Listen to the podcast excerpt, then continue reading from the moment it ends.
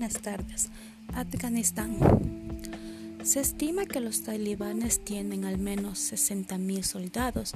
La velocidad del avance talibán en Afganistán parece haber tomado a muchos por sorpresa. Las capitales regionales están cayendo como fichas de dominó. El domingo ya se había tomado las principales ciudades del país y entraron a la capital de Kabul. El presidente Araf Ghani abandonó el país para evitar derramamiento de sangre.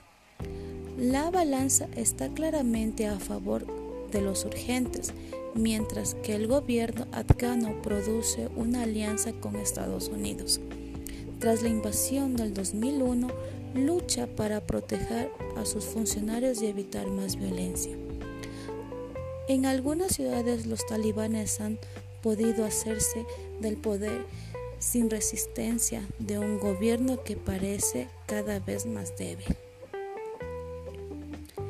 En Estados Unidos se ha evacuado a más de 6.800 personas en las últimas 24 horas pese a estar en la máxima alerta ante la posibilidad de que se repita un atentado como en el pasado jueves contra el aeropuerto de Kabul, que se cobró la vida de menos de 170 personas, entre ellas 13 soldados estadounidenses.